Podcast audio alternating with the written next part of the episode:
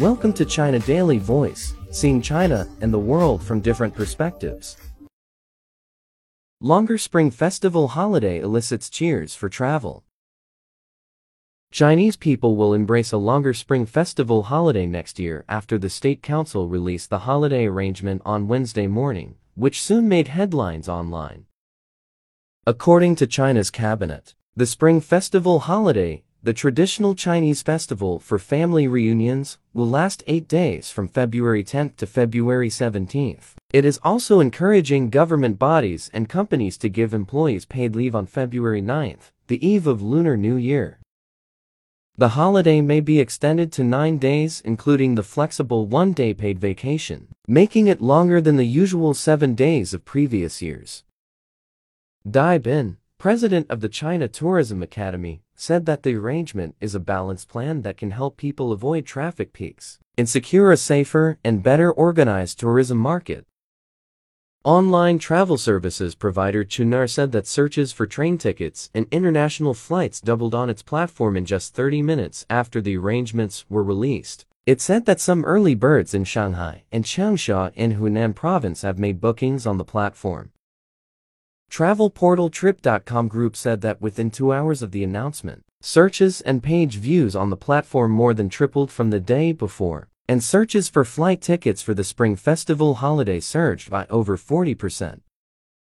It was like a big surprise to me and to all Chinese people as we can have such a long holiday, said Yu Jimin, a 31-year-old from Shanghai. Previously, the Spring Festival holiday usually lasts seven days and we spend two days traveling to the destination and returning, which means it leaves us only five days visiting family members or for leisure. She said her only wish is that her employer can let her start the holiday from February 9th. It's not a compulsory requirement for the company to extend the holiday for one more day, but we Chinese people usually spend Lunar New Year's Eve with family members just like Christmas Eve in Western countries. Long-distance destinations will be popular choices, Qunar expected. It said that Sanya, in Hainan province, Baoli in Yunnan province and Beihai in the Guangxi Zhuang Autonomous Region are so far the most searched domestic destinations on the platform, and visa consultancy to overseas destinations including Australia, Spain and Switzerland has seen remarkable growth.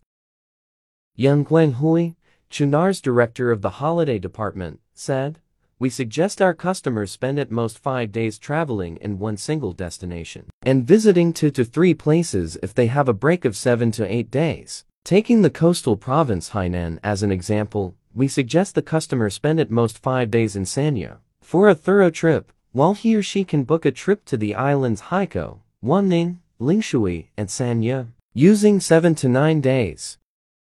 On Wednesday, the Ministry of Transport said small passenger cars will be able to travel toll-free from February 9th to February 17th. The ministry estimates that traffic flows nationwide will hit a new high in the coming spring festival due to people's stronger travel desires during the lengthened holiday. In addition to the spring festival holiday, the State Council also published holiday times for seven other traditional holidays in 2024, such as the Tomb Sweeping Day holiday from April 4th to 6 and Mid-Autumn Festival holiday from September 15th to 17. That's all for today. For more news and analysis, buy the paper. Until next time.